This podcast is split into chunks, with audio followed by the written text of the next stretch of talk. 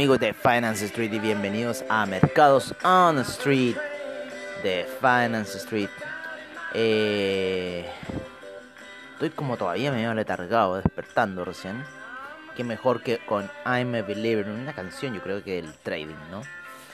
Oye, este, ¿cómo han estado los mercados? Los mercados han estado bastante, bastante movidos, por lo menos el día de ayer, ¿no es cierto? Ayer hubo un gran sell-off eh, debido como a noticias del coronavirus, ¿no es cierto? Eh, a noticias de, eh, ¿cómo se llama? Em, de la vacuna, creo.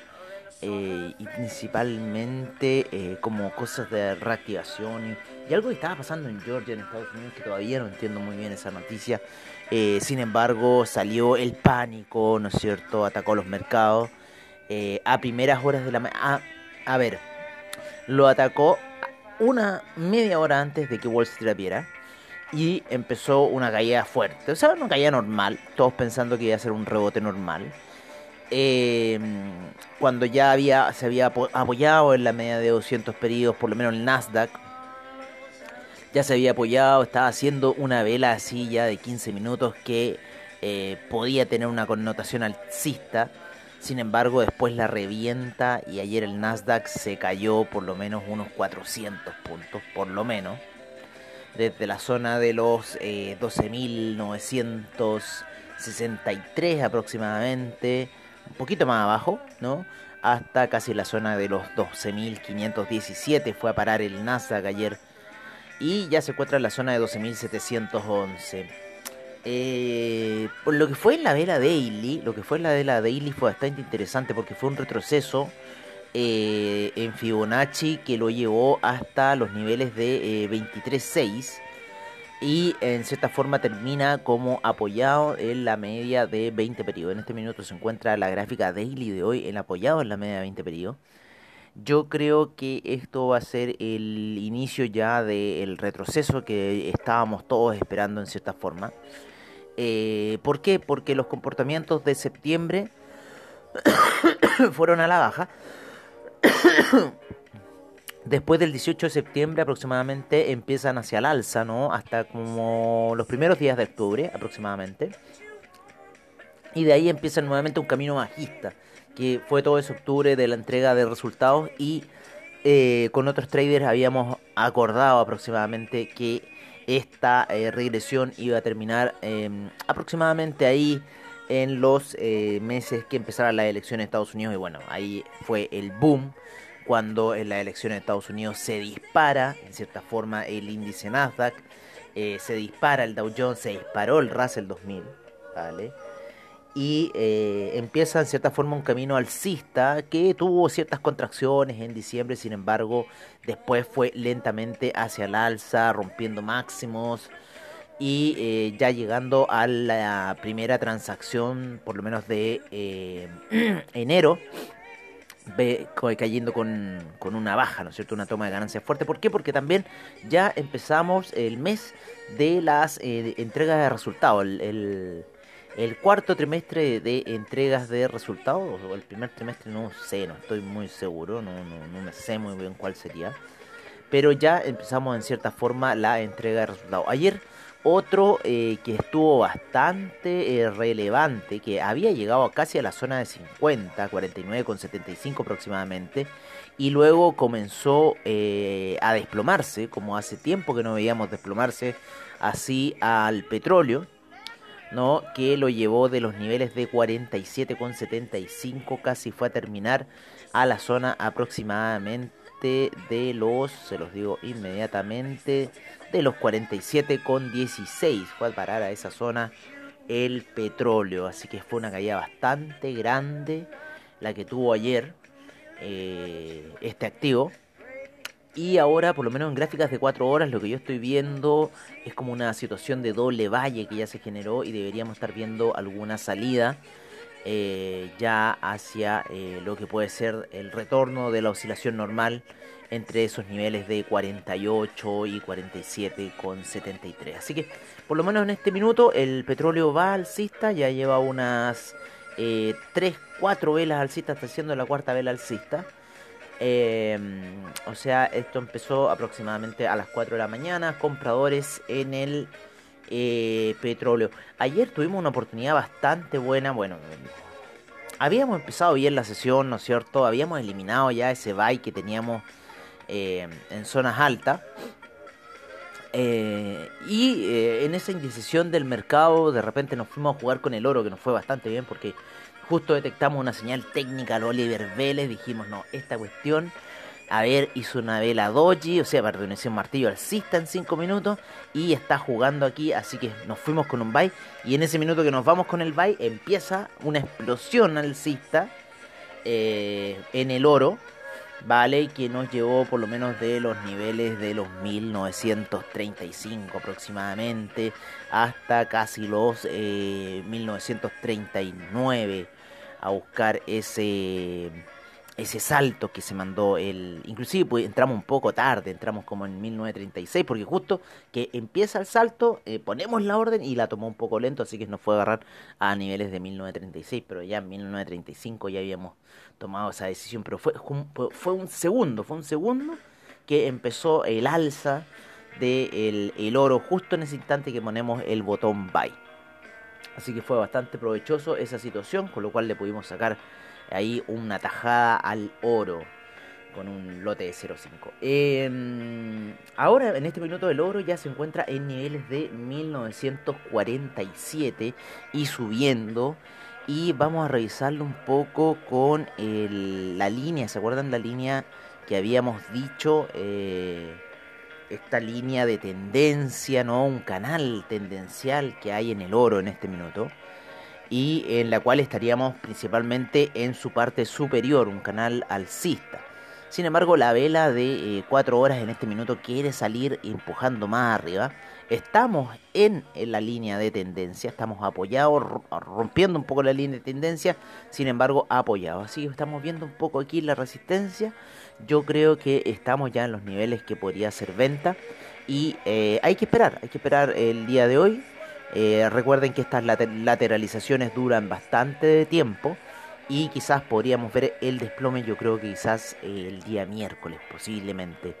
Así que yo creo que hoy día martes seguiríamos quizás con una lateralización en el oro y yo creo que ya mañana miércoles podríamos empezar a ver alguna situación para el oro. En los índices, volviendo un poco al tema, retrocediendo hacia atrás, en los índices luego de la caída de este gato, el gato quedó tiritón. y ha estado lateral en lo que son gráficas de 15 minutos, por lo menos los eh, índices en general. ¿Vale? Luego de haber, como les decíamos, llegado a los niveles de 23.6 en gráficas daily, eh, la gráfica se ha lateralizado en todos los índices. Russell 2000, Dow Jones, SIP, Nasdaq, que sigue la oportunidad en este minuto está. Eh, otra situación que la caída en cierta forma igualó, o sea, eh, fue igual para todos los índices, todos los índices fueron a buscar el 23.6 y yo creo que el siguiente nivel a buscar sería el 38.2 del Fibonacci, así que yo creo que hoy día podríamos seguir viendo quizás eh, ventas, todavía la media de 200 periodos en gráficos de 15 minutos está por sobre la gráfica, así que yo creo que va a ser una resistencia importante esta situación y eh, podríamos ver quizás una nueva posición vendedora para lo que son los índices eh, norteamericanos para el día de hoy. Eh, ¿Afectó también a Europa? Sí, afectó a Europa la situación de ayer, hizo caer al DAX, al índice español lo hizo caer, sin embargo no fue tan fuerte como lo que ocurrió en Estados Unidos, ya que en un minuto el Dow Jones llegó a caer casi 900 puntos. Eh, había roto ya la zona de 30.000, se había posado en la zona de 29.000 eh, luego de haber estado casi con 29.700, eh, casi, casi, los 30.700, llegó hasta los 29.744 aproximadamente. Así que casi mil puntos que hubo de caída ayer en el Dow Jones. O sea, están siendo cada vez más violentos. Me acuerdo esos puntos cuando Dow Jones se caía 100 puntos, 600 puntos. En Wall Street decía, loco, el día negro. oh, el Black Monday y toda la weá. Eh, bueno, eh, ahora ya se está cayendo mil puntos y la gente ya no dice nada. O sea, el mercado entre más sube, más son los colapsos. Bueno, en este minuto lo que estamos viendo también, lateralización en el DAX, la lateralización en el índice español, eh, lateralización en el CAC, también estuvo bastante interesante la caída del CAC ayer. Eh, el China 50, vamos a ver cómo estuvo, estuvo con una alza bastante fuerte el China 50 el día de ayer, el día de hoy, o sea, entre ayer y hoy en la noche. Eh, ya está en la zona de 18.000. Vamos a revisar un poco, en cierta forma, cómo han estado también los mercados en, eh, en los mayor índices, ¿vale? los mayor índices en este minuto se encuentran con un VIX con un eh, menos 0,56%, o sea, en cierta forma estamos eh, ligeramente positivos. Los mercados ayer terminaron con un porcentual bajo, bajo el 1%, llegaron a estar más bajo eh, algunos. Hubo mucha venta, principalmente en PayPal, Netflix, por lo menos en acciones del Nasdaq, que afectaron la caída en, en el Dow Jones, fue principalmente Boeing y otras acciones más. Eh, el IPC de México estuvo positivo ayer, ¿vale? Eh, ahora estamos viendo unas bolsas europeas mixtas. Está subiendo el FTSE, sin embargo Alemania está cayendo muy ligeramente, el CAC también, el Eurostock 50, el IBEX también muy ligeramente, la bolsa de Milán también, eh, la bolsa suiza está subiendo, una de las más fuertes que está subiendo eh, el día de hoy, 0,45%, por lo menos en Europa. Eh, nos vamos a Asia, donde el Nikkei retrocedió 0,37%, increíble que está en la zona de 27.000. Yo hace mucho rato que no lo veía en esta zona porque siempre lo tenía en 23.000 y no me di ni cuenta cuando llegó a 27.000 puntos el Nikkei.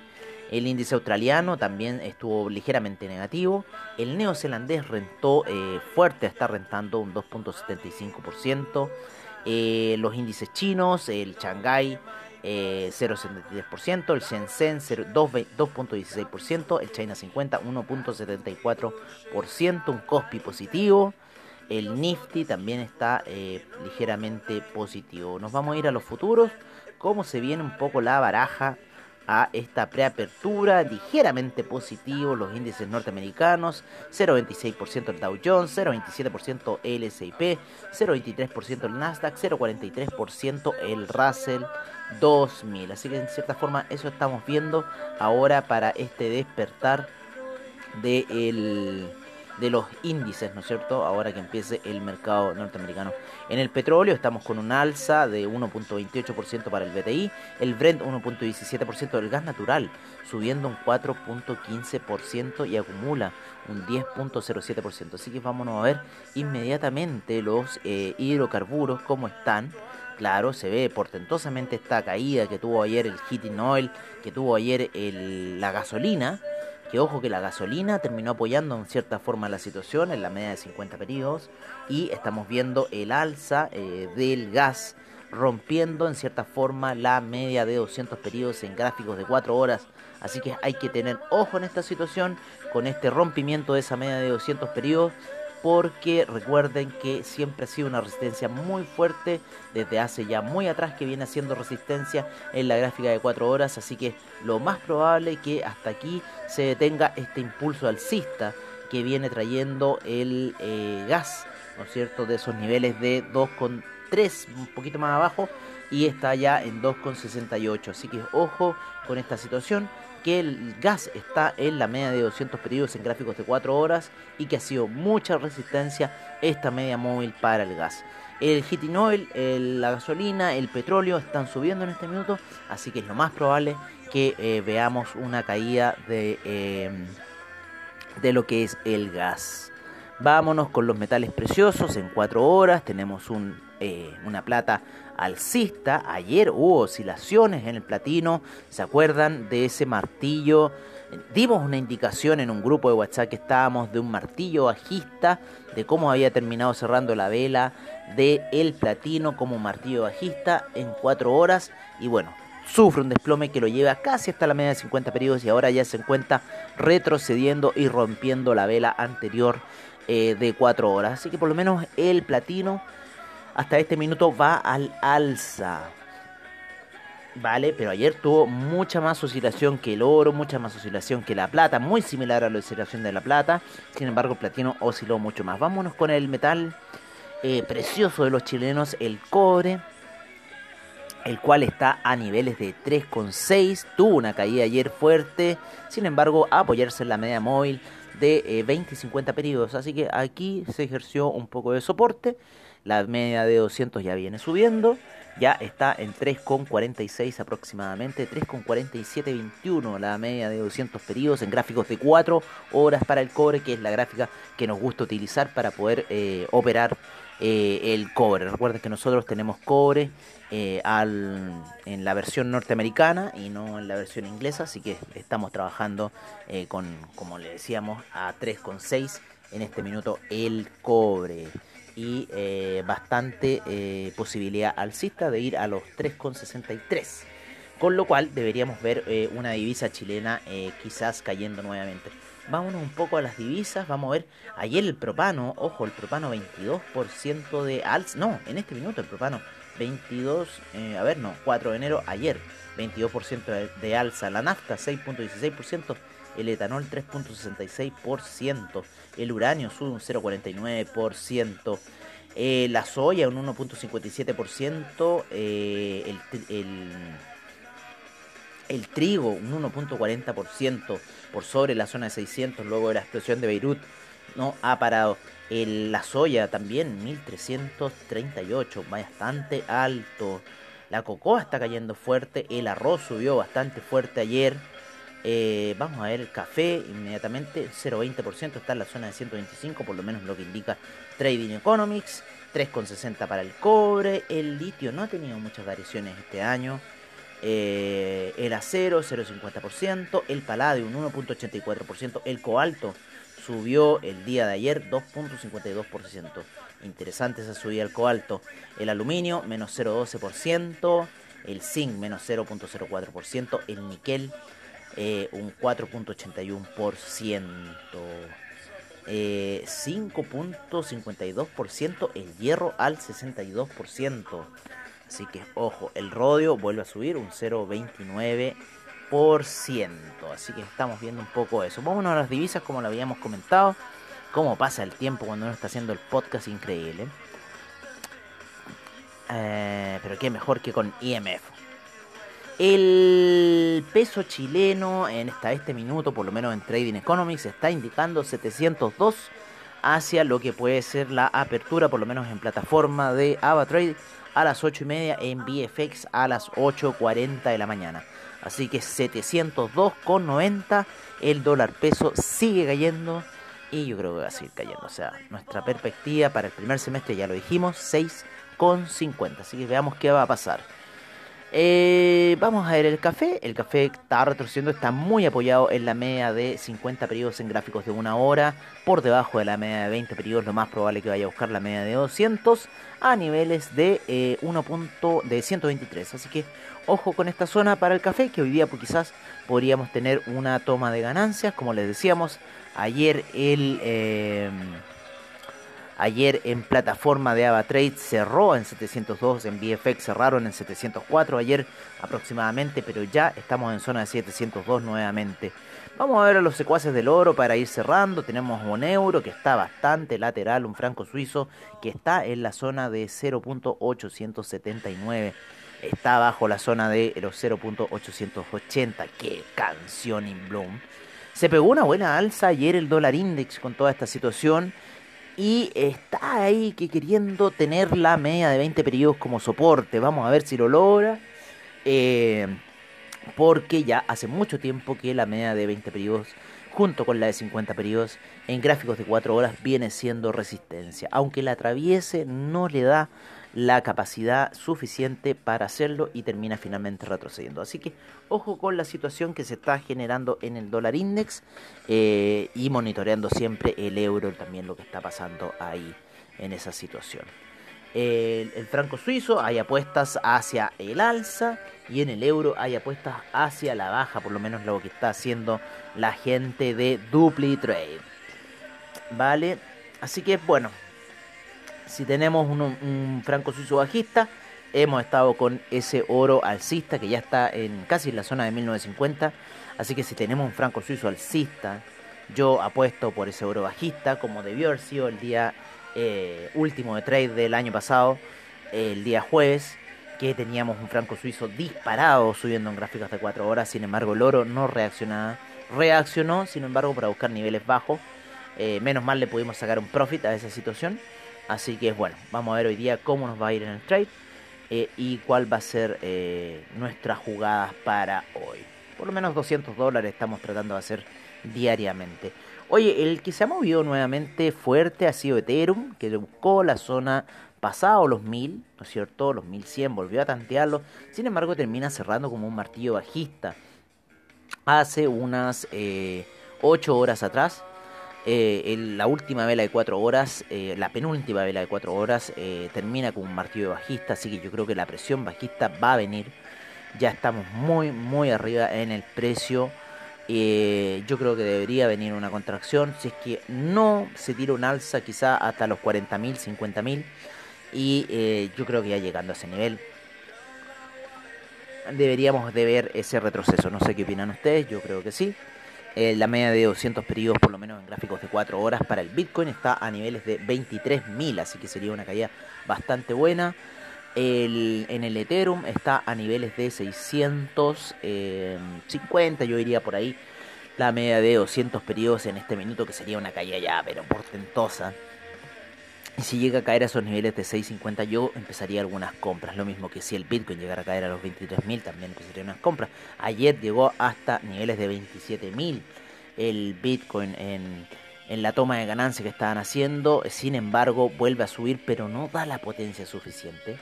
Ahí eh, en Twitter, Bitcoin List ya estaba, ay, ¿no? Donde ganamos a los bearish. Pero no creo Bitcoin List. Yo creo que esto va a caer nuevamente. Así que Vamos a ver qué va a suceder con el Bitcoin. Ya mucha gente está de nuevo escuchando ahí la palabra Bitcoin, el precio del Bitcoin, que cómo me meto.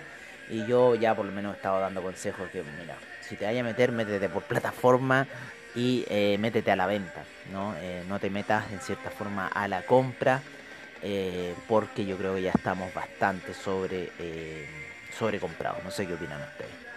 Así que bueno, eh, yo creo que eso sería todo por ahora. Eh, les deseamos a ustedes muy buen trade. Recuerden que los índices están ahí con la caída del gato tiritón. ¿Vale? Si es que bien ayer atravesaron la media de 20 periodos en gráficos daily, yo creo que la caída va a seguir. Así que, ¿por qué? Porque vienen el resultado de empresa y los resultados de empresa van a ser buenos, como han venido siendo todo este rato si lo que está ocurriendo es un tema con la microeconomía, que la microeconomía está mal por los cierres de locales, aunque ya igual en cierta forma están dejando que locales abran eh, y eh, utilicen rápido, otras cosas así, ¿no es cierto?, para poder eh, en cierta forma tener ganancias. Ojo con las ganancias de Uber, ojo con las ganancias de Uber para que van a estar buenas porque Uber ya está reventando la, la situación con todo este trading que han generado de de entregar las cosas eh, rápido, no está en bolsa, pero igual. Eh, así que ojo con todas esas situaciones. También esta paranoia que se generó ayer de esta venta, de que hay que nuevos cierres en Inglaterra, que el, que el coronavirus, que se está... Oye, mira, nos hicieron caer en ese trampa de oso gigante que hicieron en febrero eh, del año pasado, marzo, febrero, marzo del año pasado, esa trampa gigante oso, para después hacer una trampa gigante de eh, toro ¿no? Y eh, tirar todo el mercado al alza. Entiendan la siguiente situación. Cash hay, o sea, la gente que tiene cash para que, que, invierte en los mercados está metiendo su cash en los mercados. Porque si no puede salir de vacaciones, si no puede viajar, si no puede hacer nada, obviamente que tiene que ser en cierta forma fructificar. Las ventas de terrenos fuera de las ciudades, vieran cómo se han eh, disparado. O sea, eh, tengan en conciencia esa situación y no empiecen ahí a seguir eh, rumores, ¿no es cierto? De, o está, ay, qué pecado se va a caer, que tengo que vender todo. Que... Eh, esto no es la Gran Depresión, esto no es la Gran Depresión, ¿no? Esto no es lo que ocurrió en el 29, ¿no? Esto es muy distinto. La gente tiene catch, la gente no ha podido gastar el catch porque no ha podido ir a restaurantes, no ha podido viajar fuera a otros países, a otros lugares, quizás dentro del mismo país. Entonces no está gastando, está invirtiendo en los mercados financieros y a eso se debe gran parte del el alza que han tenido los índices el año pasado, porque tiene que haber un comprador. O sea, alguien está comprando acciones de Apple, alguien está comprando acciones de Amazon, alguien está comprando, y lo cual está haciendo subir los índices. Así es de fácil la situación. Así que Apple se tuvo que partir en 5, creo. Eh, Tesla se tuvo que partir en 4 por los precios que está. Ya Tesla va llegando a los 700, me acuerdo. Me acuerdo cuando la, misión de SpaceX llegó eh, a la Estación Espacial Internacional.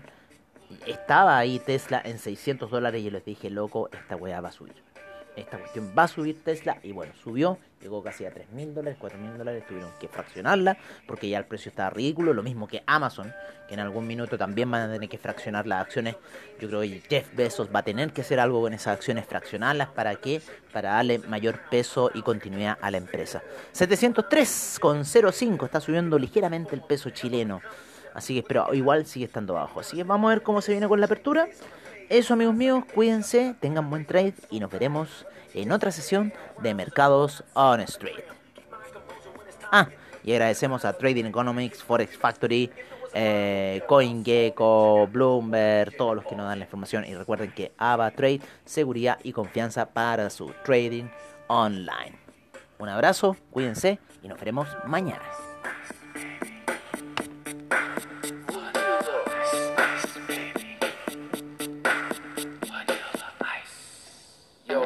get out of here. Word to your mother. Ice, ice, baby. Ice, ice.